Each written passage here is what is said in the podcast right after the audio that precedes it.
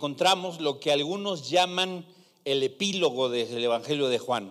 Es decir, ya las conclusiones, el resumen, como las, las anotaciones finales de lo que el evangelista está tratando de, decir, de transmitir. Podríamos nosotros, eh, de una manera muy simple, decir, es el compendio de todas las cosas. Y verdaderamente podemos nosotros encontrar en estos, vamos a leer a partir del verso 15 para que lo vayan ubicando, ¿sí? En este, en este, en ese, con esa perspectiva, nosotros miramos aquí un resumen de lo que pasó, de lo que sucedió entre Jesús y Pedro. ¿sí? Hay algo en medio de esta conversación tan íntima, tan no privada, porque definitivamente estaban los demás discípulos ahí oyendo y quizá era parte del propósito que los demás oyeran, que los demás supieran de qué se trataba eh, el asunto, porque como vamos a mirar, digamos, en esta conversación íntima, eh, cercana, eh, profunda, una pregunta que definitivamente no solamente penetró en el corazón de, de Pedro, en el corazón de los demás discípulos que estaban ahí, sino a la distancia y siglos más tarde definitivamente tendría que penetrar nuestros corazones. Nosotros, sin todo el contexto que eh, rodea esa pregunta, si Jesús nos la hiciera así en frío, en seco, eh, nosotros quizás responderíamos, claro Señor, te amo, eres lo más importante de mi vida, eres lo único, eres lo mejor, eres lo más increíble que me ha pasado. La realidad es que Pedro, como vamos a ver, no puede contestar de esa manera porque hay un contexto, hay un contexto de vida, hay un contexto de hechos que definitivamente no respaldarían sus palabras. Pensemos para empezar nosotros, ¿qué le responderíamos a él si nos preguntase, ¿me amas? Quizá todos responderíamos, claro, Señor, te amo. Pero pensemos un poquito en el contexto de nuestra vida. Verdaderamente lo que hacemos, cómo vivimos, la manera en la que nos conducimos demuestra, refleja que amamos a Dios, que Jesús verdaderamente es Señor de nuestra vida. Vamos a mirar lo que dice el texto. Bien, verso 15 del capítulo 21 del Evangelio de Juan. Cuando acabaron de desayunar, Jesús dijo a Simón Pedro, Simón, hijo de Juan, ¿me amas? ¿Me amas más que estos? Sí, Señor, tú sabes que te quiero. Le contestó Pedro, Jesús le dijo, apacienta mis corderos. Volvió a decirle por segunda vez, Simón, hijo de Juan, ¿me amas? Sí, Señor, tú sabes que te quiero, le contestó. Le contestó Pedro. Jesús le dijo, pastorea mis ovejas. Jesús le dijo por tercera vez, Simón, hijo de Juan, ¿me quieres? Versión que yo les leí, que es la nueva Biblia de las Américas. Cuando Jesús pregunta, ¿me amas? La respuesta de Pedro es, te quiero. ¿Sí? Eh, también encontramos después, vamos a mirar en el verso 18, una expresión que es común encontrarla en el Nuevo Testamento, ¿sí? Eh, es el amén, amén, que se traduce en nuestras Biblias como en verdad te digo. Y esta expresión Juan la recoge muchas veces, la transcribe muchas veces como ese amén, amén, hablando de algo verdadero, genuino, de algo cierto, de algo seguro, de algo que definitivamente podemos nosotros dar como hecho, aunque no ha sucedido. Eso, eso es lo que significa ese amén, amén. Pero bueno, vamos a, con estas palabras en mente, vamos a ir al Evangelio de Juan en el capítulo 13, ocho capítulos atrás, para ver qué fue lo que pasó.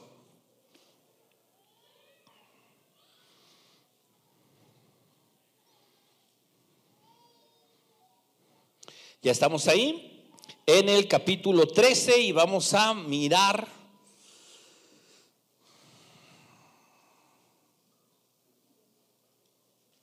Verso 31. Dice así, Hechos, perdón, Juan 13, 31. Entonces, cuando salió Jesús, ahora es glorificado, Jesús dijo, ahora es glorificado el Hijo del Hombre y Dios es glorificado en él. Si Dios es glorificado en él, Dios también lo glorificará en él mismo y lo glorificará enseguida. Hijitos, estaré con ustedes un poco más de tiempo. Me buscarán y como dije a los judíos, ahora también les digo a ustedes, a donde yo voy ustedes no pueden ir. Un mandamiento nuevo les doy, que se amen los unos a los otros. Como yo los he amado, así también se amen los unos a los otros. En esto conocerán todos que son mis discípulos, si se tienen amor los unos a los otros. Verso 36. Señor, ¿a dónde vas? Mira, Pedro aquí, eh, Jesús está dando una de las instrucciones supremas, Recordemos nosotros que el primer mandamiento de parte de Dios para nosotros es, amarás al Señor tu Dios con todo lo que tú eres. Y el segundo semejante, amarás a tu prójimo como a ti mismo. Él está hablando de eso, de su responsabilidad, está hablando de lo que tiene que hacer, de lo que tiene que, en lo que se tiene que enfocar, pero, pero Pedro no le llama la atención eso. A Pedro lo que le llama la atención es que se va a ir y no le ha dicho a dónde va. O sea, su curiosidad era más que cualquier otra cosa. Y entonces le pregunta y le dice, ¿a dónde vas? Simón Pedro le preguntó. Jesús respondió, a donde yo voy tú no me puedes seguir ahora, pero me seguirás después. Esto no solamente es un asunto que tiene que ver con el tiempo. Algunos dicen se refiere al cielo, se refiere a la presencia de Dios, otros dicen se refiere a lo que a la contraparte que leímos en, en, en el capítulo 21, donde lo que se menciona es la muerte, es el sacrificio, es la crucifixión. Pedro también murió crucificado como el Señor. Y el capítulo 21 introduce ese punto o ese tópico de la crucifixión.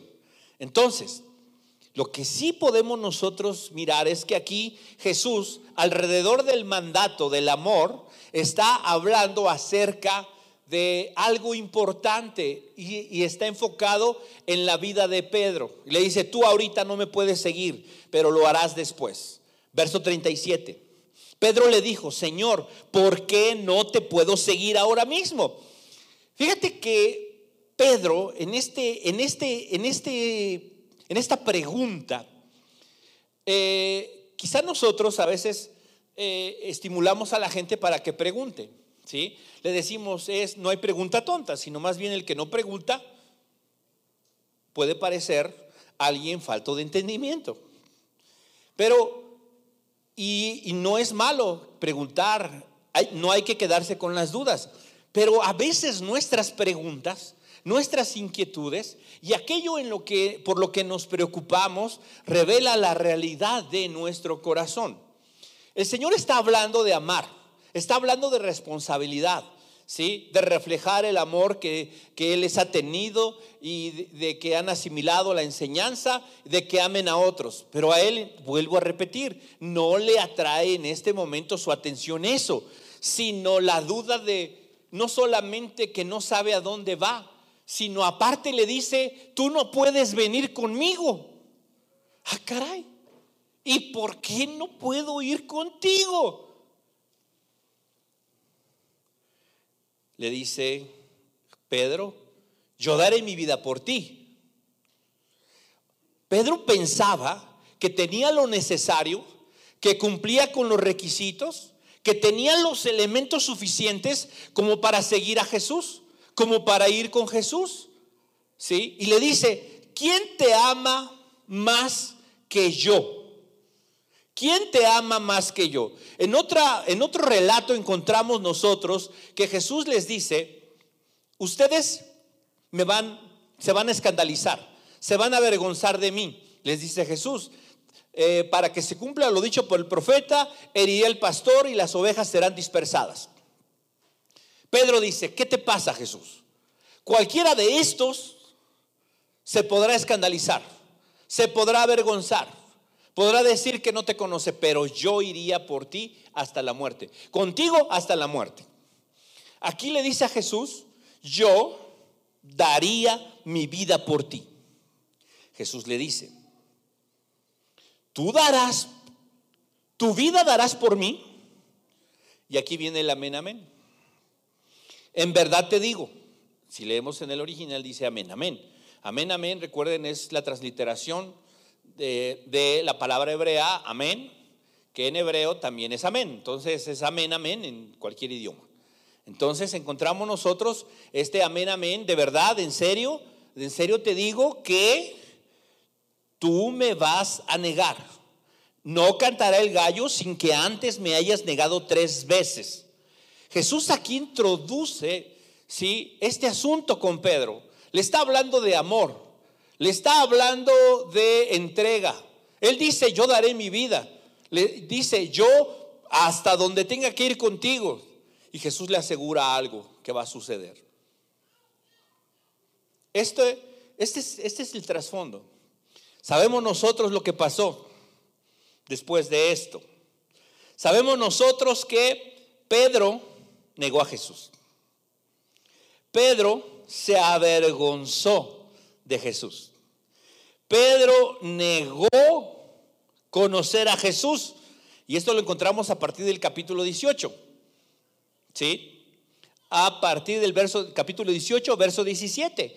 Entonces la criada que cuidaba la puerta dijo a Pedro, ¿no eres tú también uno de los discípulos de este hombre? No lo soy, dijo él. Eso sucedió. Verso 25. Simón Pedro estaba de pie calentándose y le preguntaron, ¿no eres tú también uno de sus discípulos? No lo soy dijo Pedro negándolo. Uno de los siervos del sumo sacerdote, que era pariente de aquel a quien Pedro le había cortado la oreja, dijo, ¿no te vi yo en el huerto con él? Y Pedro lo negó otra vez. Y al instante cantó el gallo. Ese es el relato de lo que pasó entre Jesús y Pedro entre la manifestación de amor que le llevaría hasta dar la vida, hasta la muerte, hasta la cárcel, lo que fuera, todas esas cosas, y la realidad es esta. Esta es la realidad. Entonces, con todo eso de fondo, ¿sí? Encontramos nosotros que Jesús llama a Pedro aparte. Lo llama aparte habla con él y le hace esta pregunta, ¿me amas? Con todo eso de fondo, días, días, no ha pasado mucho tiempo, días después de eso, ¿tú crees que Pedro tenía cara para decirle, sí, otra vez, lo mismo, iría contigo hasta la muerte? ¿Podría hacerlo? Claro que no, a menos de que fuera un cínico sin vergüenza. Porque la evidencia decía y mostraba que no. Ahora, aquí hay un asunto importante que cuando nosotros consideramos lo que le pasó a Pedro, trasladándolo a nuestra vida, tenemos nosotros que, que, saber algo importante. Y esto es que Dios espera que nosotros le amemos. ¿Sí? ¿Por qué? Porque un cristiano que conoce al Señor le ama. El cristiano ama al Señor. ¿Por qué razón? ¿Por qué es que nosotros podemos decir esta verdad? El cristiano ama al Señor. Mira, vamos a leer lo que dice 1 de Juan capítulo 4. ¿Sí? 1 de Juan capítulo 4.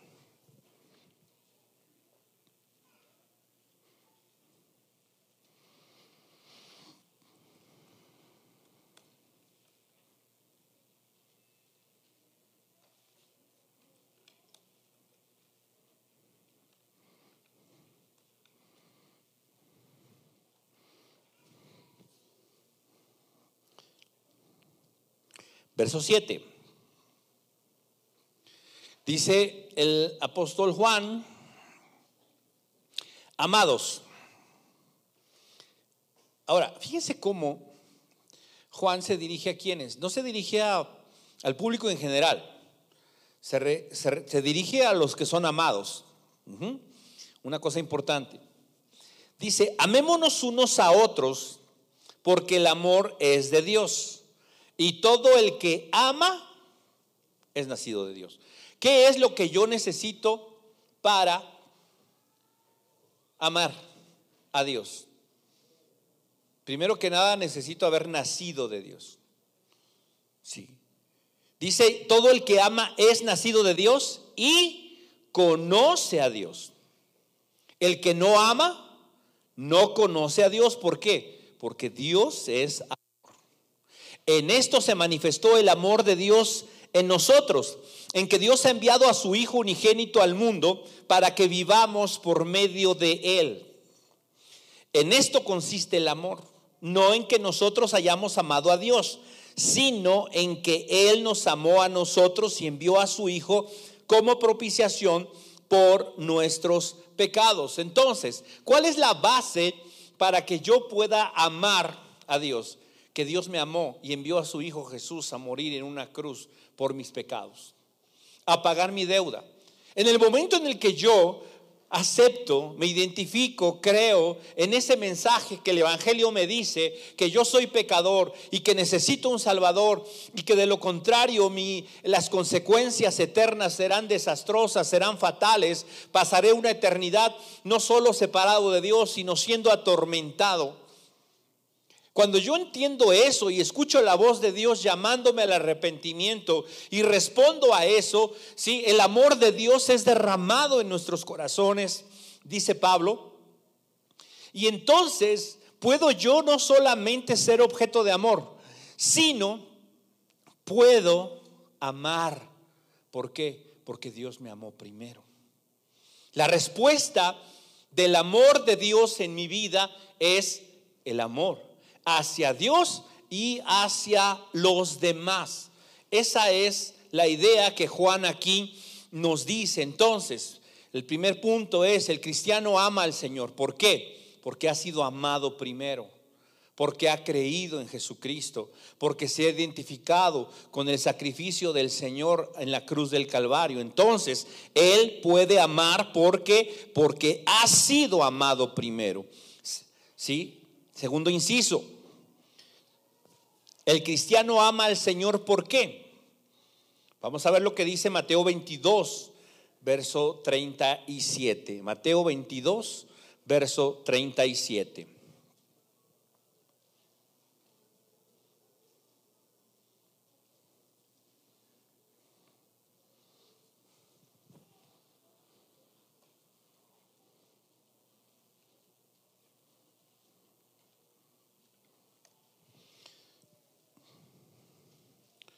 Le preguntan a Jesús cuál es el gran mandamiento de la ley. Jesús contesta y dice, amarás al Señor tu Dios con todo tu corazón, con toda tu alma, con toda tu mente. Este es el grande y primer mandamiento. El segundo es semejante y ya sabemos lo que dice. Entonces, ¿por qué ama el cristiano al Señor? Porque Dios lo amó primero, porque lo capacitó por medio de su espíritu para poder amar. ¿Por qué? Porque ha nacido de Dios, nació de arriba, nació de nuevo. Entonces puede amar a Dios y a su prójimo. ¿Por qué el cristiano ama a Dios? Porque es un mandato, porque es una instrucción, porque es una orden. Si bien es cierto, el amor debe de ser natural, genuino, debe de ser un fruto, el resultado de también tenemos nosotros que saber que Dios espera que yo tenga la intención, que yo sea intencional en amarlo a Él, en ponerlo a Él por encima de todo. El mandato dice, amarás al Señor tu Dios con todo, con todo tu corazón, con toda tu alma, con toda tu mente, ¿sí? Esto es el, no solo el primero, es el más importante de todo. Lo más importante, lo más relevante para mi vida debe de ser amar al Señor. Eso es un mandato. Eso es algo que no puedo yo negociar. No puedo yo dejarlo de hacer. No, ya cuando esté yo en el cielo, entonces ya lo amaré con todo. No, es una orden, es una instrucción, es un mandato. Es lo que Dios espera que suceda en nosotros aquí en la tierra. Es un mandato. Además, vamos a ver qué dice 1 Corintios capítulo 8.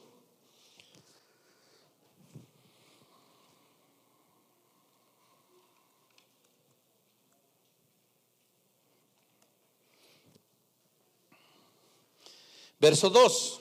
Si alguien cree que sabe algo, no ha aprendido todavía como debe, como debe saber.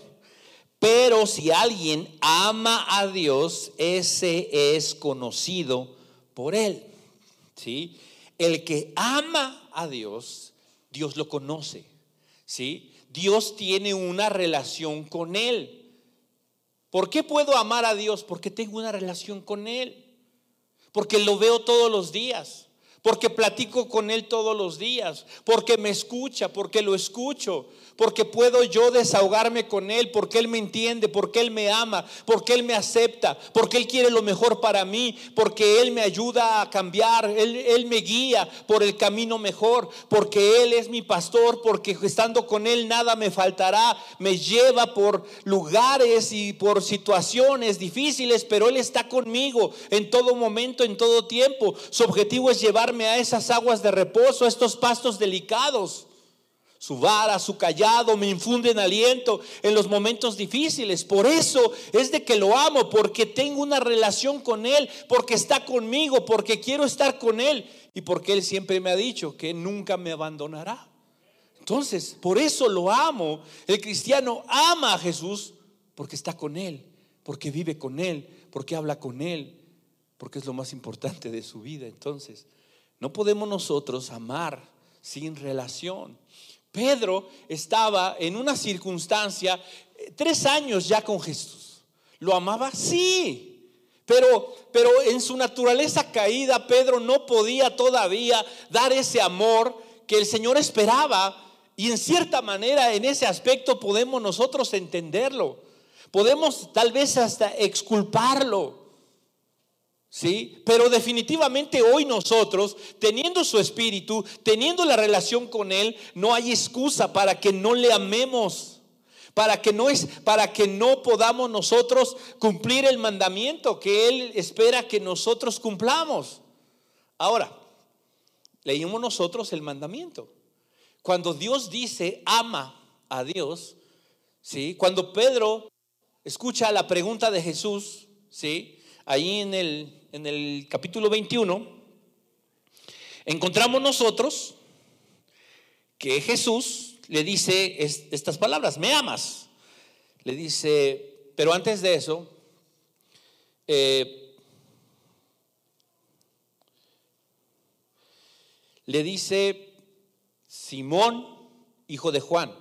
La, la 60 lo dice, si no me recuerdo, Simón, hijo de Jonás. ¿Sí? Es la misma raíz griega del nombre hebreo, ¿sí? Entonces, Simón hijo de Jonás, Simón hijo de Juan, es más o menos la misma circunstancia. Le pregunta, ¿me amas? ¿Por qué? ¿Por qué le dijo Simón hijo de Jonás? Recordamos nosotros el evento donde Jesús pregunta, ¿quién dice la gente que soy? Y Pedro, en ese impulso, en esa, en esa actitud que siempre tenía, se adelanta a todos y dice, tú eres el Cristo, el Hijo del Dios viviente. Jesús le responde, bienaventurado eres Simón, hijo de Jonás, porque no te lo reveló carne ni sangre, sino mi Padre que está en los cielos. Y a ti te digo que tú eres Pedro. A partir de hoy serás Pedro. Ya no era Simón, ya no era el hijo de Juan, el hijo de Jonás. Ahora se llamaba Pedro. Y a partir de ahí todos lo conocen como Pedro. Pero resulta que aquí cuando Jesús lo llama a cuentas, le dice, a ver, Simón, hijo de Jonás. Es como cuando mi mamá me decía, Josué Jiménez. Chispas, ya perdí. Cuando se oía Josué Jiménez, ya perdí. O cuando oía yo Jiménez, ya adiós. Mundo cruel. Algo va a ser trágico cuando mi, esposa me dice, Josué, ya. Algo está mal. Una de mis hijas dice, Josué, te hablan.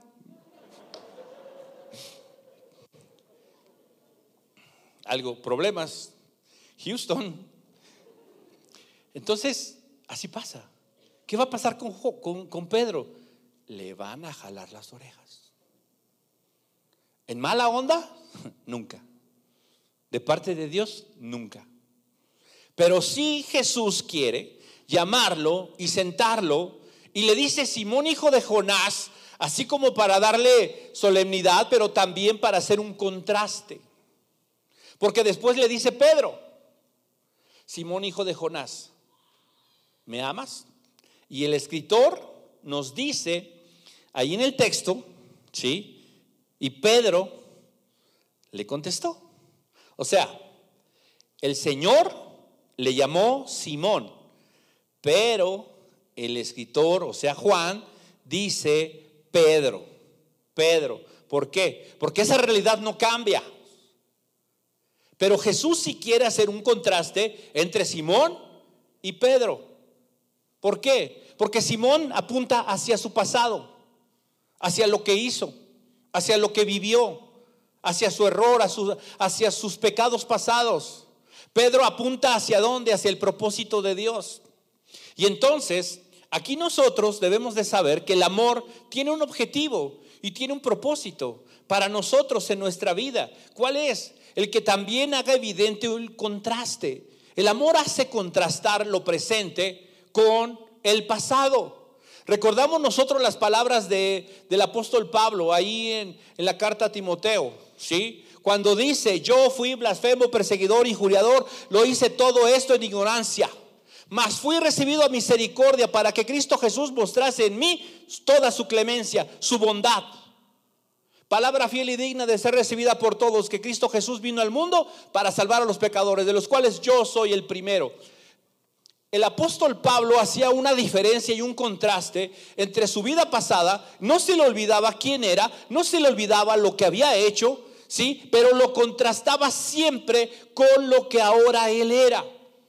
Y eso es algo que nosotros no podemos perder de vista. Tenemos que siempre hacer un contraste. Si te vas a acordar de tu pasado, no sea para sentirte mal, para sentirte culpable, para sentirte orgulloso. No, yo era bien malote y hacía cosas bien tremendas. Sí, yo soy un trofeo. ¿Eres un trofeo? Ah, caray. No, hombre, tu autoestima está, mira, hasta acá. Aquí hay un punto importante.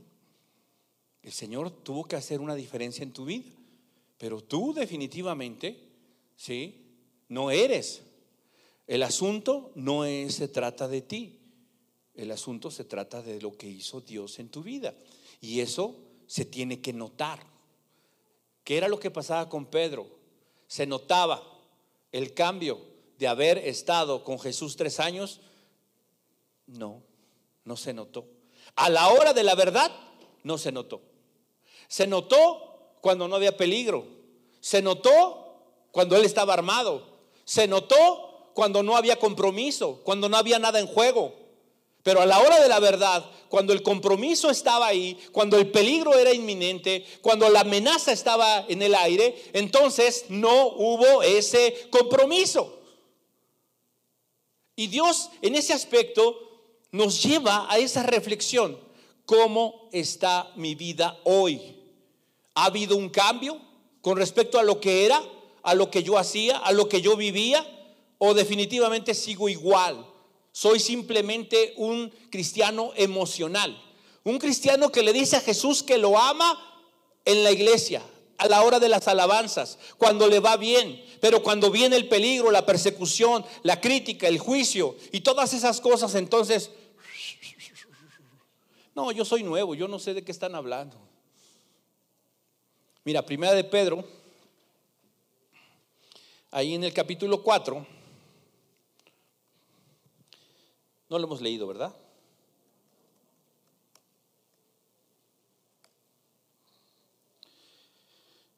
Aquí el apóstol Pedro nos dice algo muy interesante. ¿Por qué? Porque nos habla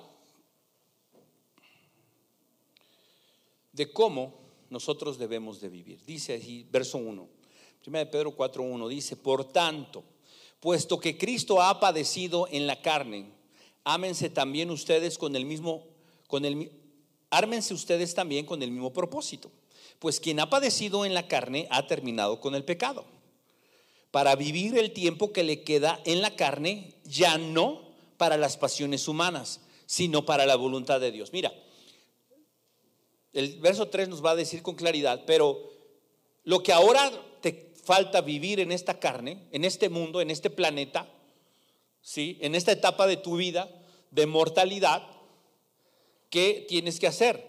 Tienes que vivirlo para la voluntad de Dios. No importa cómo viviste, sino cómo vas a vivir a partir de hoy. Verso 3.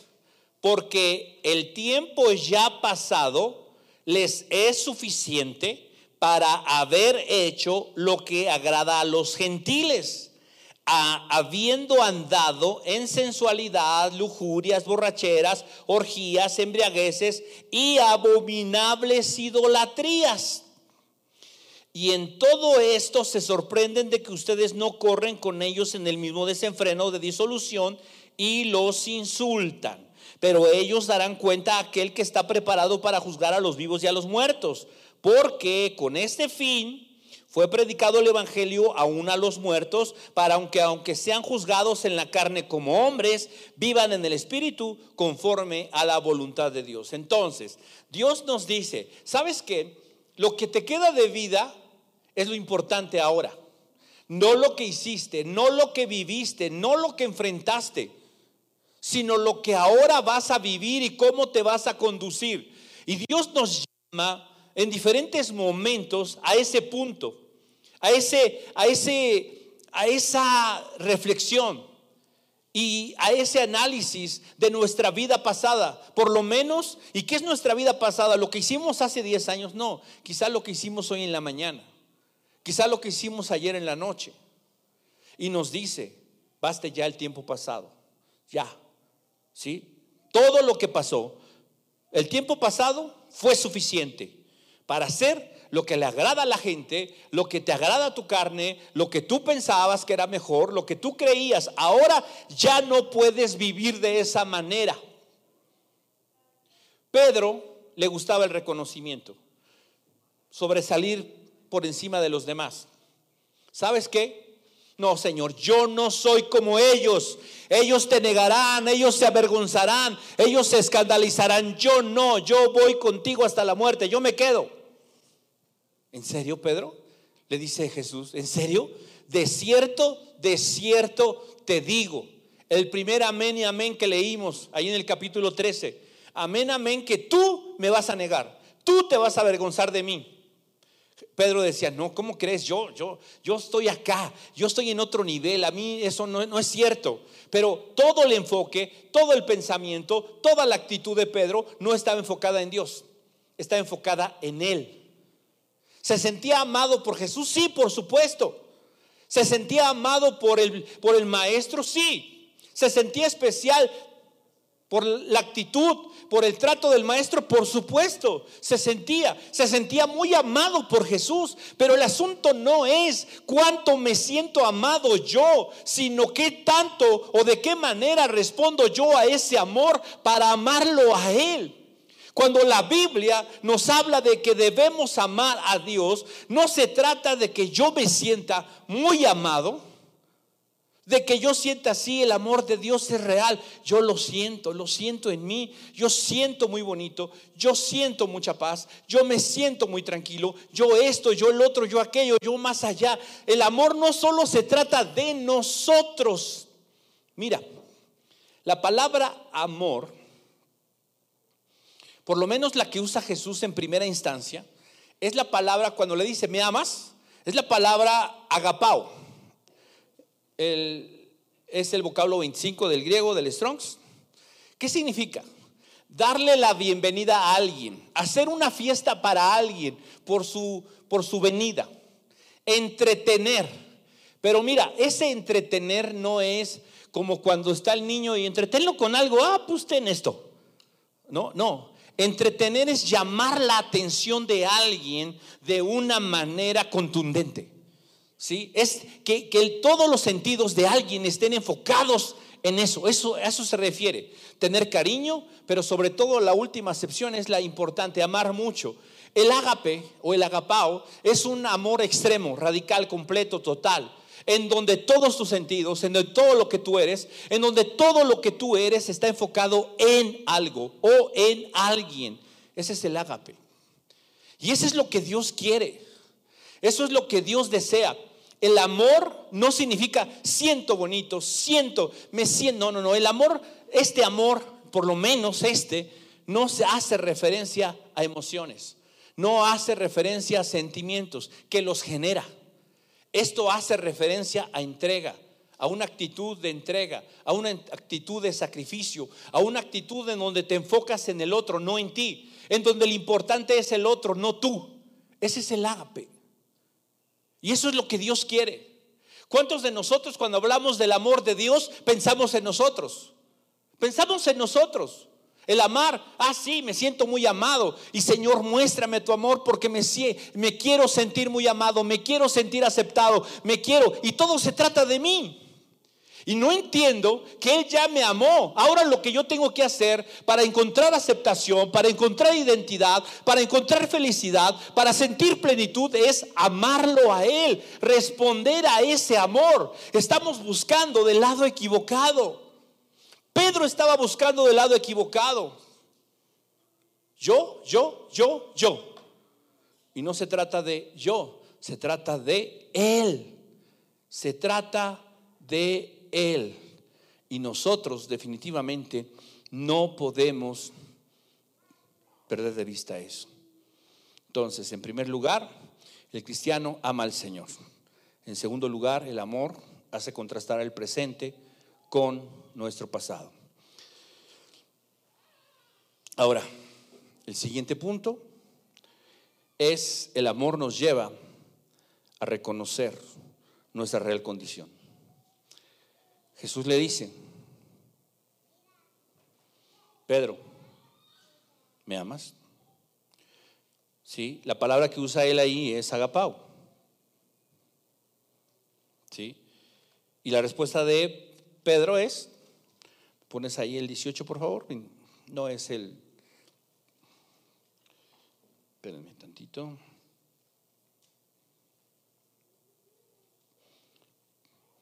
Sí, el 16, el 15, perdón. Dice, mm, Simón hijo de Juan, ¿me amas más que estos? Sí. Eh, esa fue la pregunta, agapao. Aquí la palabra es agapao. Pedro, ¿me amas con ese amor extremo que está por encima de todo, radical, completo y total, con el que me dijiste que me amabas? Y entonces, ¿qué contesta Pedro? Tú sabes que te quiero. Ah, Imagínate tú acá diciéndole a alguien, a esa persona que te gusta, por la que mueres, por la que con la que crees que puedes pasar el resto de tu vida y le dices te amo. Y, y silencio. Y después del silencio le preguntas, te amo. Ah, sí. ¿Y tú? Ah, yo también te quiero. Y tú dices, no me digas eso. No me hagas eso. ¿Por qué? ¿Hay diferencia entre amar y querer? Sí. Claro que sí. Aquí la palabra es fileo. Sí, fileo, que significa mostrar síntomas o signos de afecto, simpatizar, gustar, agradar, apreciar, estimar. Entonces Jesús le pregunta, Pedro, ¿me amas con ese amor extremo, total, único que te llevaría a dar todo por mí, en donde yo soy el centro, el foco de todo lo que tú eres, quieres, buscas, deseas, anhelas, necesitas? Y Pedro le dice, Señor, tú sabes que te quiero un chorro, que me caes re bien y eres bien buena onda. Esa, eh, esa, esa respuesta sorprendió a Jesús? No. Jesús sabía que en ese momento el amor de Pedro no había sido perfeccionado, como dice Juan. Por eso, dice la Biblia, que en el amor no hay temor porque el amor echa fuera el temor, en donde el que teme no ha sido perfeccionado en el amor. Esa es la realidad. El temor que experimentó Pedro ahí delante de los criados, delante de las personas que lo cuestionaron, era que su amor no había sido perfeccionado, pero no quiere decir que no existía. Y Jesús lo sabía. Jesús lo sabía. Él sabía que no lo podía amar. Es más, Él les dijo, todos ustedes se van a escandalizar de mí. Todos ustedes van a correr como eh, asustados. Y Pedro, no, Señor. Ah, no, Pedrito. No, no, para nada. Te digo de verdad, en serio, amén y amén, que va a pasar esto. Mm, pues amén y amén que no. Pues amén, amén que sí. Pasó. ¿Por qué razón? Porque esa era la realidad. Y sabes, Dios conoce la realidad de nuestra vida. No nos engañemos, ni, ni, pensemos, ni pretendamos engañar a Dios. ¿sí? El amor nos lleva a mirar nuestra condición real, nos evidencia, nos desnuda delante de Dios para darnos cuenta que la realidad es que no amamos al Señor. La Biblia dice, amarás al Señor con toda tu mente, con todo tu corazón, con todas tus fuerzas, con todo lo que tienes. Y entonces el Señor voltea y nos pregunta, ¿me amas? Híjole, Señor, mira, eh, te quiero. No puedo decir que te amo todavía, pero, pero ¿sabes qué le podríamos decir? Quiero amarte. Quiero amarte. Y eso es todo lo que el Señor quería escuchar. Eso es todo lo que el Señor quiere, que nosotros nos demos cuenta de la posición y de la realidad de nuestra vida, que no estamos todavía en ese punto, pero sabes que hay un deseo, hay una intención, hay algo dentro de nuestro corazón que definitivamente está en ese proceso. Y yo cuando me doy cuenta de eso, si entonces descubro que no es lo que yo soy, lo que yo puedo hacer, sino lo que Él es y lo que Él ya hizo. Pedro le dice, yo no te negaré, yo no, yo no. ¿Sabes qué quita el yo? Y piensa en Él. No pienses en lo que tú puedes hacer. No pienses en lo que tú puedes lograr, sino en lo que Él ya hizo, en lo que ya Él logró, en lo que Él ya te dio, en lo que Él ya te entregó. Esa es la idea de la redención del Evangelio, que dejemos nosotros de pensar en nuestro yo. Vemos nosotros aquí un proceso en el que Jesús lleva a Pedro, ¿sí? Y lo mete, ¿para qué? Para que pueda usar su vida en el futuro. Jesús dijo, si alguno quiere venir en pos de mí, niéguese a sí mismo, tome su cruz cada día y sígame. Eso fue lo que Jesús dijo. ¿Qué está pasando aquí? Pedro tiene que negarse a sí mismo. Pedro, ¿me amas? Pedro quisiera decir, sí te amo. Pedro, agapao, sí señor, agapao con todo lo agapao. Pero tiene que decir, fileo. Porque esa es la realidad. Porque ese es el punto donde Dios nos quiere. La segunda vez le pregunta y le dice, Pedro, Agapao, Señor Fileo. Pedro, Fileo. Sí, Señor Fileo, solamente Fileo. Y no me lo repitas otra vez. Se entristeció de que la tercera vez le, dijera Fileo.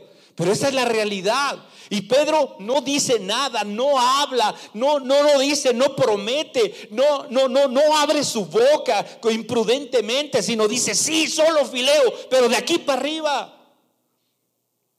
Y esa es la, realidad.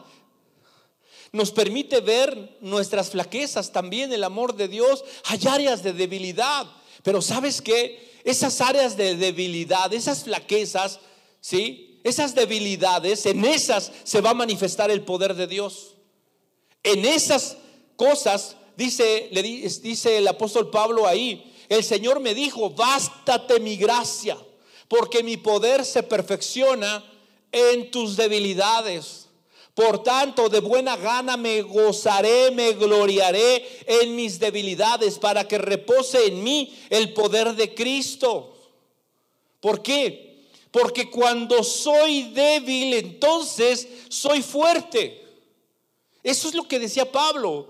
Cuando yo reconozco mi necesidad, ¿sabes qué, Señor? Yo quiero amarte, pero me cuesta. Pero sabes qué, no puedo, me ha costado y estoy en esto, pero quiero. ¿Sabes qué? Eso está bien. Dios sabe que no lo has hecho. Dios sabe, pero mira tu corazón. Ve, te ve humillado, te ve negándote a ti mismo, renunciando a eso, no tratando de justificarte. A veces nos justificamos y decimos, no, pues es que no he podido por esto, es que la escuela, es que el trabajo, es que la familia, es que la presión, es que la pandemia, es que esto, es que aquí, es que allá, es que todo y nada. Deja de estar dando excusas y pretextos. Reconoce que tu condición o tu amor por el Señor no es lo que debería de ser. Pero entonces dispón tu vida para que Él comience a trabajar y perfeccione su amor en ti. Su amor quiere que te des cuenta de la realidad en la que estás, de la condición verdadera que tienes delante de Él. Ahora, por último, el amor nos lleva a una entrega total. ¿Por qué razón? Mira, vamos al verso 18. Verso 18. Después de todo esto, dice, en verdad te digo, amén, amén. Así como te dije amén, amén, a que tú eras un hablador y me ibas a negar y que te ibas a equivocar y de que no la ibas a hacer tú solo, en tus fuerzas no ibas a hacer nada, en tus fuerzas no me ibas a poder amar, en tus fuerzas no ibas a poder dejar ese pecado, en tus fuerzas no, nada, nada en tus fuerzas, niégate a ti mismo, y entonces las cosas van a ser diferentes. Entonces dice el 18, en verdad te digo, amén, amén, que cuando eras más joven, te vestías y andabas por donde querías, pero cuando seas viejo, extenderás las manos. Dicen algunos que esta es la referencia a la manera en la que Pedro habría de morir. ¿Cómo murió Pedro? Crucificado. Dicen algunos de cabeza. Está bien, murió crucificado. ¿Sí? Ya tenemos otro elemento. Pedro se tuvo que negar a sí mismo. Pedro tuvo que ir a la cruz. ¿Sí? Morir. ¿A qué se refiere? Jesús le dice, ¿Sabes? No puedes seguir viviendo, Pedrito. Antes hacías lo que tú querías, ibas a donde tú querías. Pero ¿sabes qué? Se acabó. No puedes tú, tú ser el centro de las cosas. No puedes tú decidir. No puedes tú ser el Señor de tu vida. Tiene que venir otro y te va a ceñir y te va a llevar por donde tú no quieres. ¿Sí? Te va a llevar por donde tú no quieres. Y eso y, hace referencia a la cruz, a su muerte de cruz. Esto dijo dando a entender la clase de muerte con que Pedro glorificaría a Dios. Y esa es la idea. Yo tengo que saber, tengo que negarme, reconocer mis flaquezas, mis debilidades, morir a ellas, morir a mí, a mi yo, a mi ego, a mi soberbia, a mi orgullo, saber que debo depender de Él, saber que lo necesito, saber que separado de Él nada puedo hacer, saber que si Él no está conmigo entonces no llegaré a ningún lugar. Saber que si Él no cuida la ciudad en vano vela la guardia. Saber que no es del que quiere ni del que corre, sino de, que Dios, de quien Dios tiene misericordia. Cuando yo entiendo eso, entonces el yo muere. El yo se, se va ya no soy yo. ¿Qué vas a hacer? Lo que Dios quiera. ¿Qué voluntad buscas? ¿La tuya o la de Dios? La de Dios. La oración del Padre nuestro dice, hágase tu voluntad. Hágase tu voluntad. Así como allá en el cielo, aquí en la tierra. Y principalmente en mi vida, en mi corazón. Leímos el texto, ¿sí? Ahí en Corintios, que decía eso. Leímos el texto cuando el apóstol Pablo dice, ya no hacer lo que agrada, dice, lo, lo decía Pedro, la voluntad de los gentiles, lo que agrada a ellos, sino ahora la voluntad de Dios. Esa es la idea, morir, morir. La cruz de Pedro fue morir, ya no hacer lo que él quiere, ya no hacer las cosas que él pensaba, sino ahora lo que Jesús quiere, dando a entender la clase de muerte con la que Él glorificaría a Dios. La clase de muerte con la que nosotros glorificamos al Señor es esa, cuando nosotros decidimos rendir nuestra voluntad a Él. Y entonces dice después, al final del verso 19, y habiendo dicho esto, le dijo, sígueme, nígate a ti mismo, toma tu cruz y sígueme. ¿Por qué hace esto Jesús con Pedro? Porque sabes, viene la etapa donde la iglesia iba a ser establecida, fundada. ¿sí? Viene el momento cuando necesitaba un Pedro sin miedo Necesitaba un Pedro sin temores. Necesitaba un Pedro que no pensara en él, que no pensara que él era el centro, que él tenía que sobresalir, que él tenía que ser el más importante. No, venía un tiempo donde necesitaba un Pedro domado, a un Pedro muerto, a un Pedro que fuese y se considerara a sí mismo como una pequeña piedrita, parte de un todo, parte de un gran edificio. Sí con responsabilidades, sí con obligaciones, pero todas sujetas a Jesús. Y entonces, ¿sabes? Eso fue lo que hizo con él. Y lo hizo delante de todos, no para exhibirlo, sino para que sirviera de ejemplo a todos los demás. Lo que Jesús estaba buscando. Y sabes, es lo que Jesús está buscando en nosotros. Por eso la misma pregunta que le hace a Jesús, a Pedro, nos la hace a nosotros. ¿Me amas? Tu vida habla de que me amas. Lo que haces, lo que dices, cómo te comportas, habla de que me amas o solo me estimas. ¿Sabes? Si solo me estimas, no pasa nada. Es el momento en donde de cierto, de cierto te digo, va a haber un cambio en tu vida. Pero ¿qué tienes que hacer? Disponer tu vida. Oír la voz de Dios, el llamado de Dios. Para eso. Entonces le dice, sígueme. ¿Sabes? Vienen tiempos importantes para la iglesia. Y los estamos viendo. Tú dices, la apostasía viene, ah, viene así como que... La estamos viendo. Están sucediendo cosas en el mundo. Y por eso Dios está hablándole a su iglesia y está llamándola a la santidad. La está llamando al compromiso mayor. ¿Sí? La está llamando a negarse, a tomar su cruz y a seguirlo. Y que eso se note, que se vea, que sea evidente, que sea notorio. ¿Por qué? Porque vienen tiempos difíciles. Por eso Jesús preparó a Pedro, restauró a Pedro para lo que venía. No lo desechó. Pedro se equivocó, sí. El otro que, se avergonzó de él, que lo negó, que lo traicionó, fue Judas. Judas estaba partido a la mitad ahí en el campo aquel que compró. Y él, Pedro, hubiera acabado igual. Si no hubiese él reconocido su necesidad, si no se hubiera humillado, si no hubiera decidido morir a sí mismo, negarse. ¿Qué quiero yo para mi vida, para mi futuro? Quiero estar, quiero acabar regado en un campo muerto, sin propósito. Alguien que quiso, alguien que estuvo, que me recuerden como alguien que, pues sí, parecía, pintaba, pero no pasó nada con él. O quiero atravesar el proceso al que el Señor me llama. Quiero conocerlo, quiero amarlo, quiero vivirlo, quiero experimentarlo. Quiero hacerlo el Señor de mi vida. Quiero que sea lo más importante de mi vida. Quiero que ocupe el lugar principal de mi vida. Que sea lo que atraiga toda mi atención, todo lo que yo soy, todos mis afectos, todo eso. ¿Qué es lo que quiero? Si yo decido responder a ese llamado, seguramente es porque Dios tiene un plan para nosotros. De verdad, creámoslo. Dios tiene un plan. Hoy más que nunca, más que un cliché o que una cosa así, de verdad, el plan de Dios se está desarrollando, pero Dios está llamando ciertas personas, individuos, gente que le ame, que le ame, que le ame con todo su corazón. No de una manera perfecta, no de una manera completa, él se encargará de perfeccionarlo. Dispón tu corazón, decide amar a Dios y vas a ver lo que va a pasar. Vamos a orar, Señor. Eres bueno, completa y totalmente bueno, Señor. No hay nadie, nadie como tú.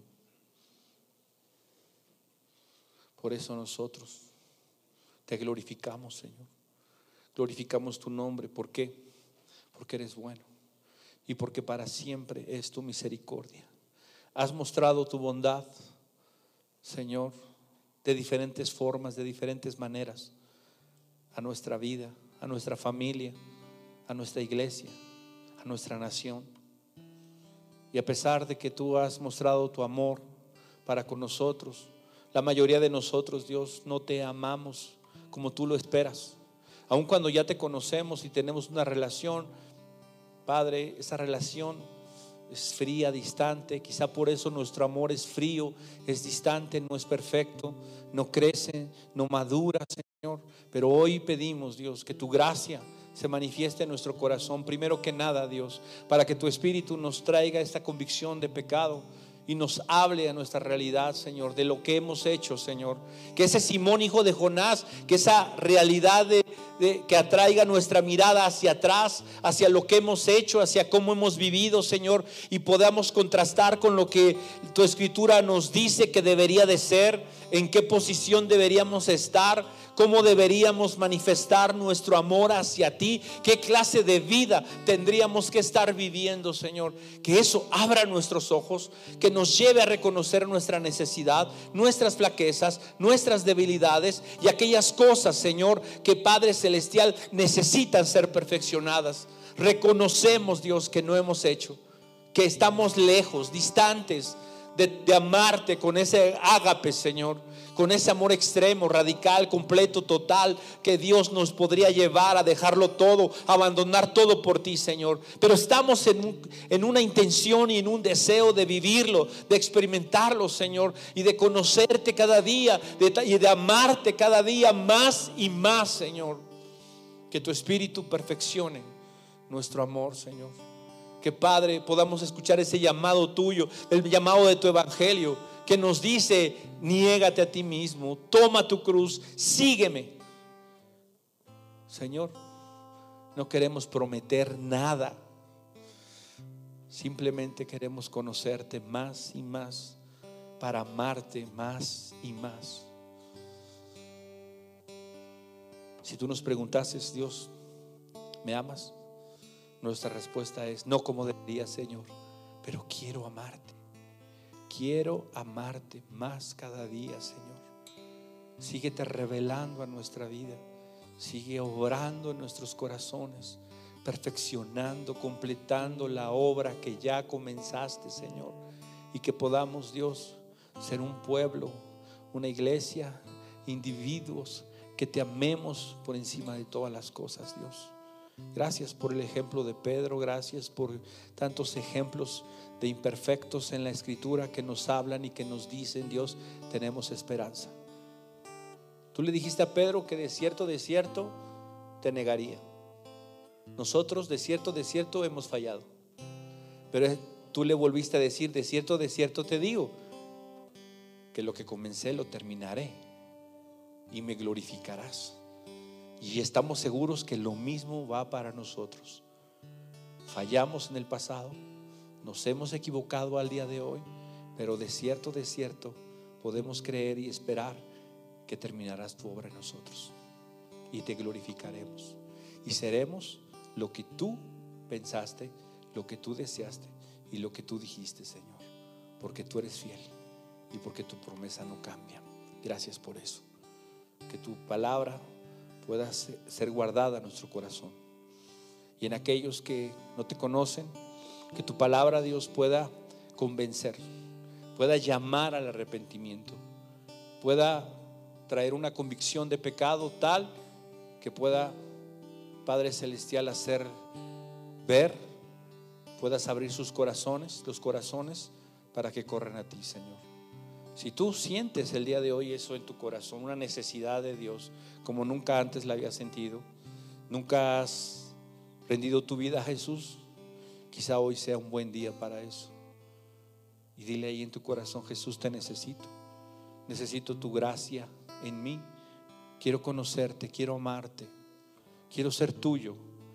Quiero vivir para ti, Señor.